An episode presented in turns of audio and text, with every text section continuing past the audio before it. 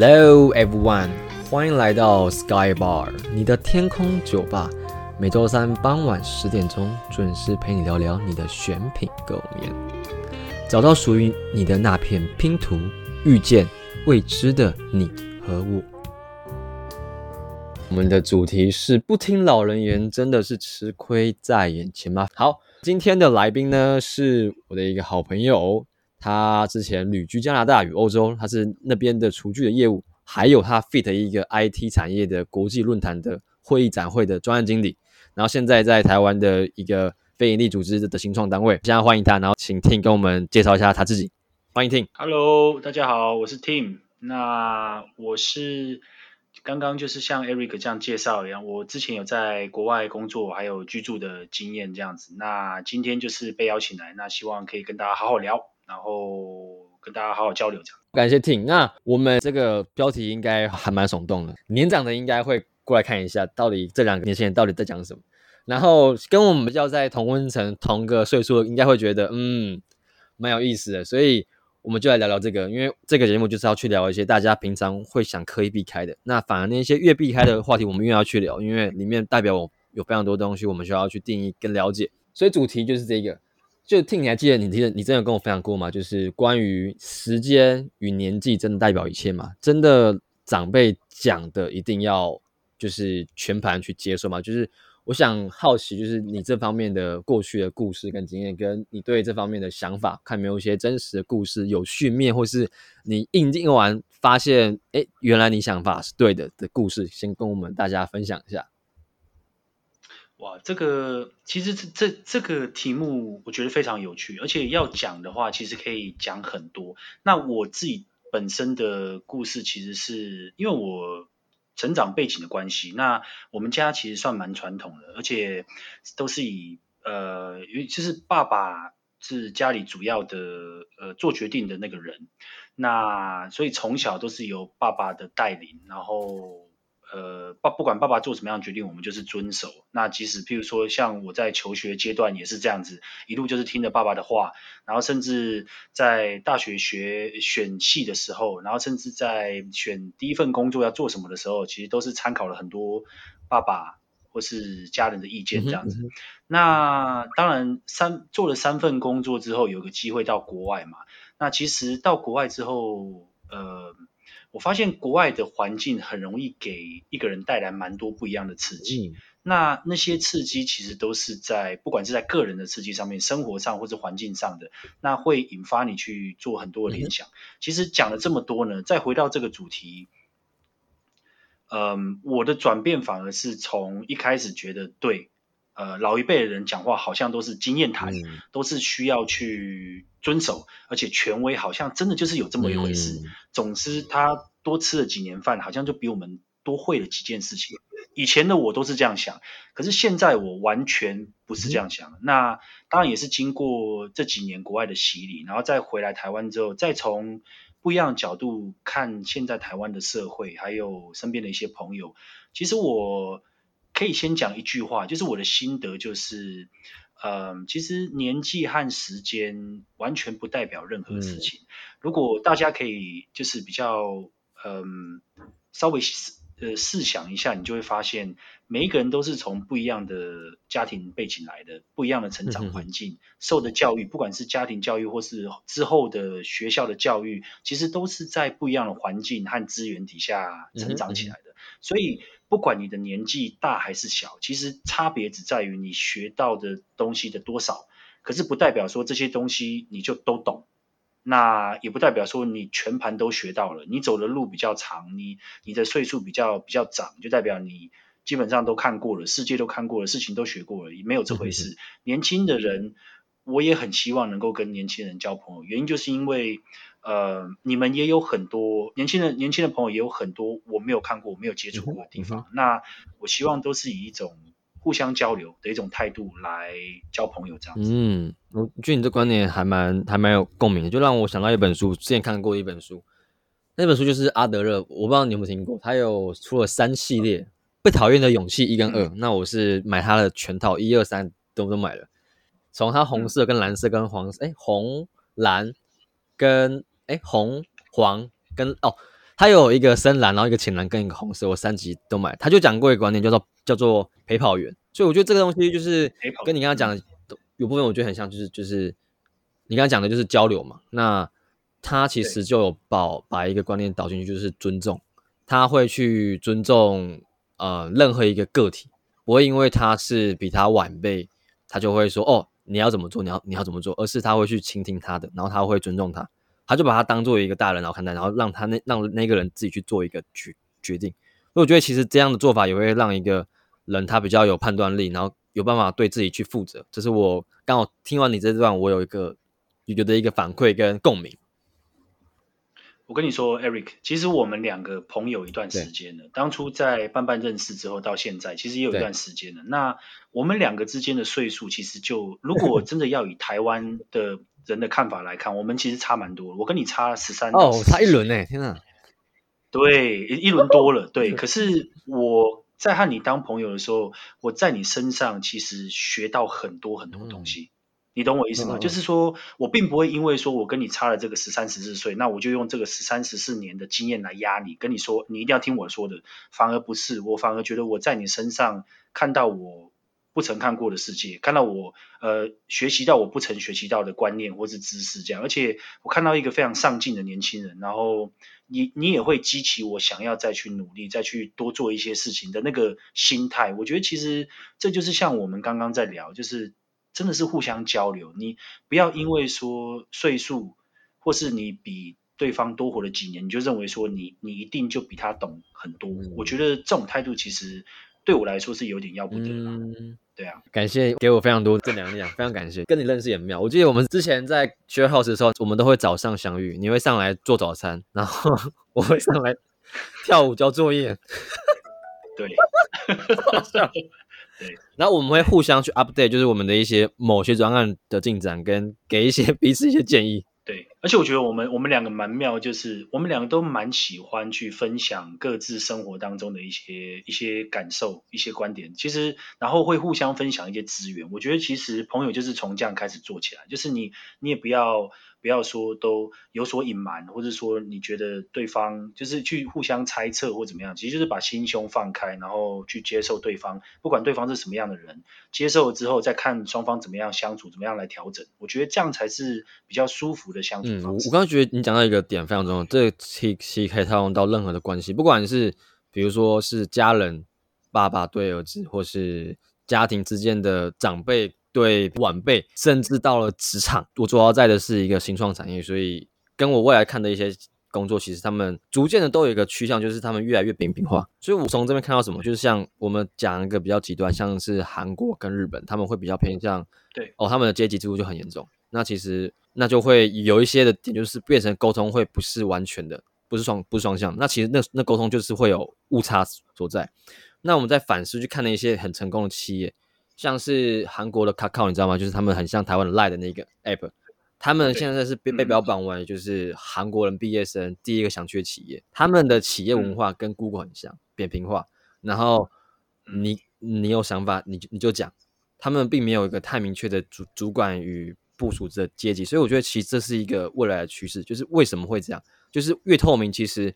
对双方都有好，然后这边也表示，就是说，不是因为你今天活比较久，然后你就可以就会比较特别点。但他讲的另外一点，就是说，当我们对彼此是尊重的话，然后我们资讯更透明、更交流，其实对团体带来的注意其实是更大的，就算是一个合理。这是我看到一个感觉。刚好从你这样讲下来之后，总结这一周回去有跟我爸聊天，他他就跟我聊他的想法，就哎哇，嗯，刚好都派出来了，就刚好整个用出来就感觉很棒，就是 分享，然后又是再一次的复习。对。对，而且而且我觉得其实你又你看，像我刚刚点出来，然后你就有一个不一样的想法。那你现在讲了之后，我又又会有另外一个不一样的想法。现在就是点出另外一个问题，就是呃，其实嗯，你试想这个问题，就是台湾我们的文化毕竟还是有这种你知道老一辈的人，那他们的经验就是我不是我们要去尊重他，或是说会有这个年纪上的一个差别。那呃，这个都没关系。我觉得其实。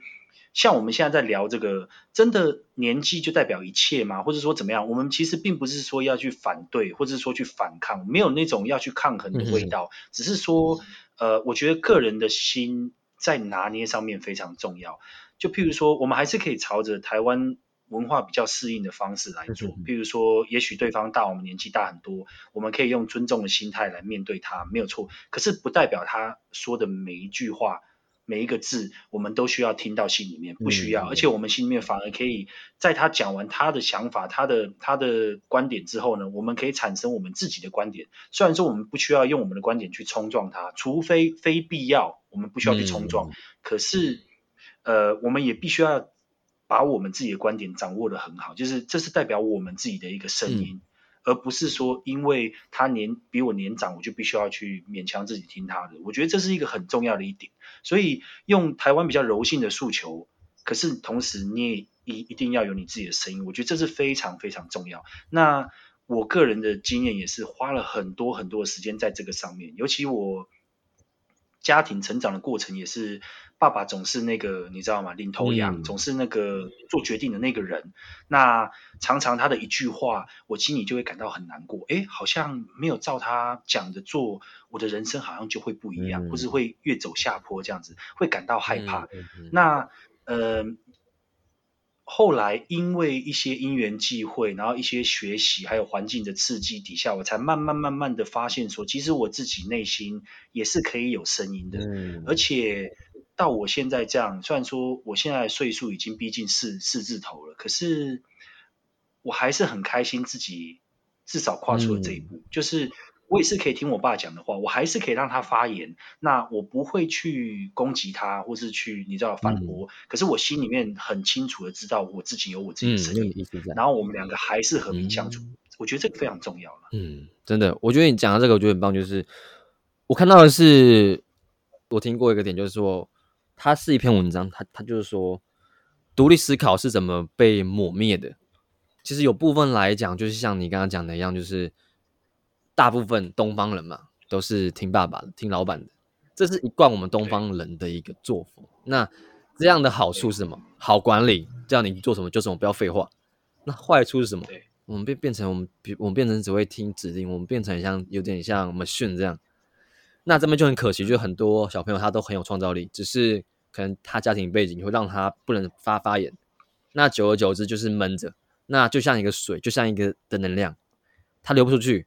他要一流，他就往内打，那其实变成内内伤，然后从此之后，他们之间的关系就越来越疏远。其实对大家都，对他、对父母、对他自己都不好。所以，我我看到点就是，嗯，就是这种点，我觉得是不是你你这一块其实也是在去西方那边去启发到学到？因为对我来说，其实我有这方面的感想，就是我当时其实在去德国前，我也是一个会听长辈讲的，我觉得哦，权威说就是。然后再加上我也会很信奉一些书籍上面讲的什么哦成功学，所以我曾经有一部分就是觉得那些很厉害的人讲就就一定是对的。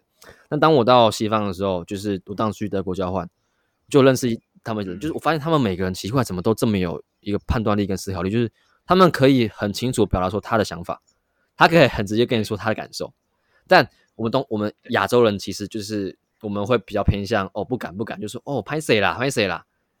那这时候其实就是有点来，就是我发现整个派对的整个派派对风向跟气氛会带都是那些西方人，像是我有个室友墨西哥人哦，超会在前面，他们也超会讲想法，所以我觉得我的这颗种子是在当时去那边被种下来的，所以也也引进让我这几年下来，我开始去思考自己的架构等等的，所以我我就好奇说，哎，那你是怎么转变过来，就是怎么从？一个比较像是会听信于他人，然后到现在可以可以去做有自己的思考，有自己的意识，同时可以做到接纳他人想法的一个转变。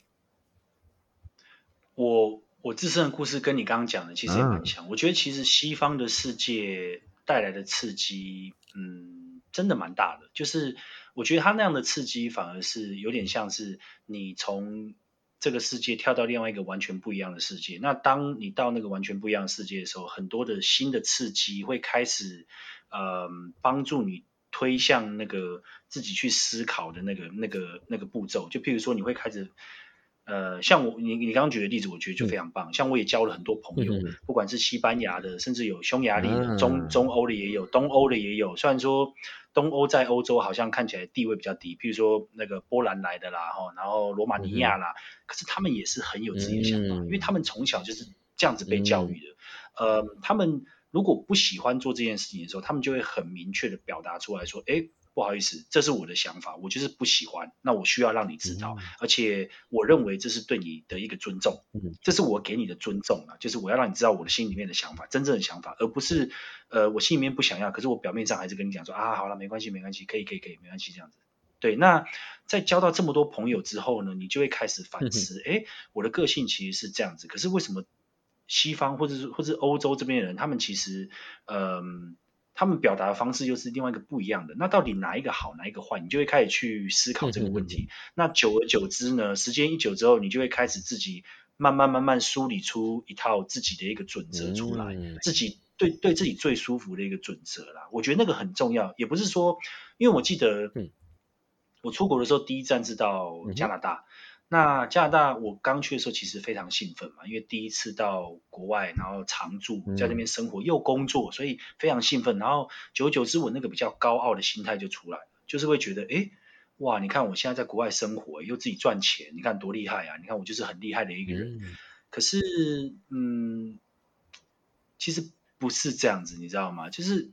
后来我才发现，我那个心没有打开，真正的去接受当地的文化，真的去接受当地当地的生活方式，然后去融入他们的生活里面。所以我学到的是很有限的。可是当我到欧洲的时候，我开始把心房打开，慢慢的去交朋友，那各方各四面八方的刺激就慢慢进来了。所以其实我的成长反而是在欧洲是最最极大化的。那呃，譬如说我本身是吃素的。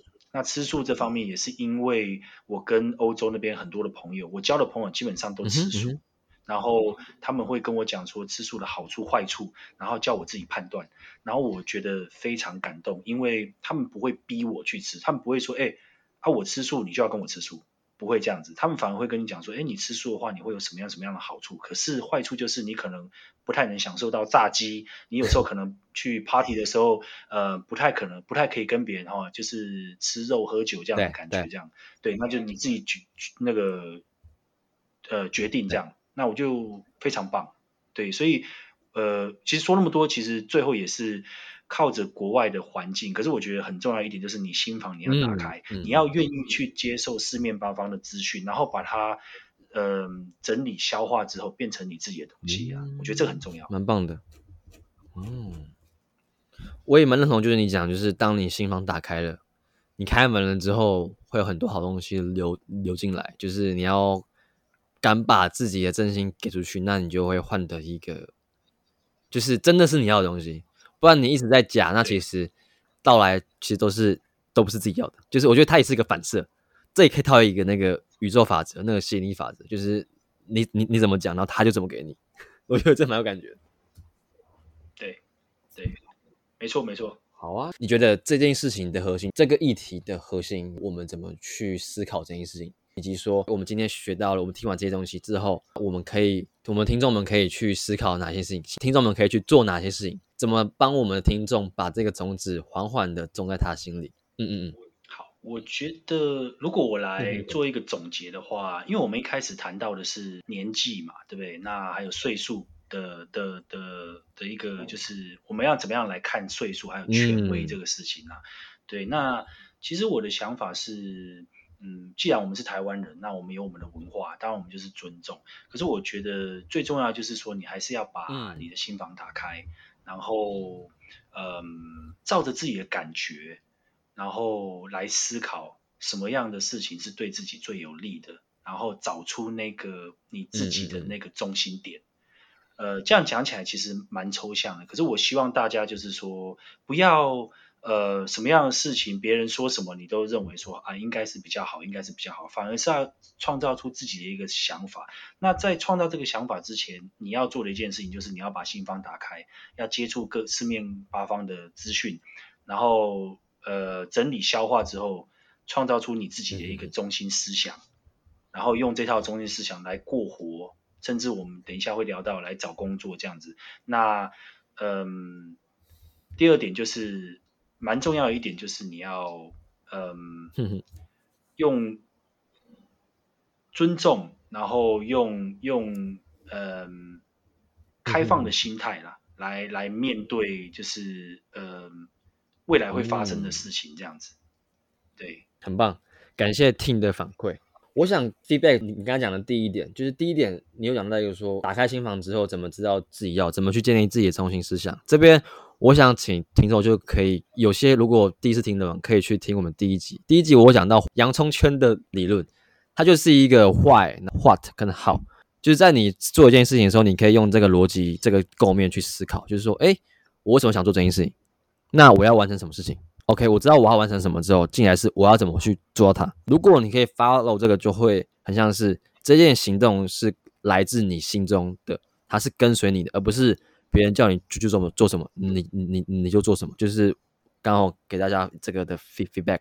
那第二个就是你刚才讲到尊重，我这边就想要补充一个我之前在书上看到的，就是阿德勒，他有一段话就是这样讲，哲学家，正因为我们看不见未来。才能成为命运的主人。过去我寻求的不是学生，而也不是继任者，而是一位陪跑员。今后你将以一位与我皆是共同理想、无可替代的陪跑员身份，为我迈出的步伐增添勇气。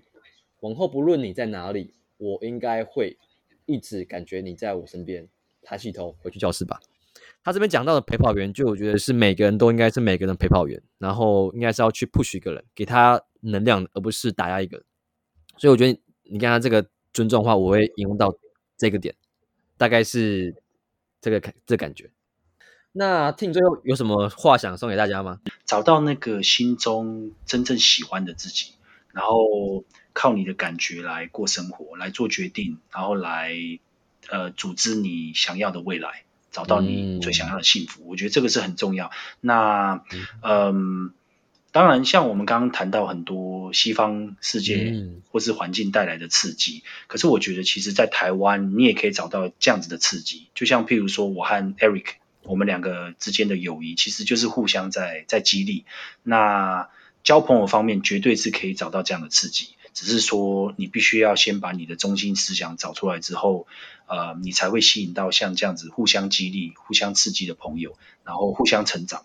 我觉得很重要。所以，呃，讲了这么多，嗯、呃，人生很长，对，然后花点时间好好了解自己，然后找到你自己真正呃的中心思想之后，好好的过生活，这样子。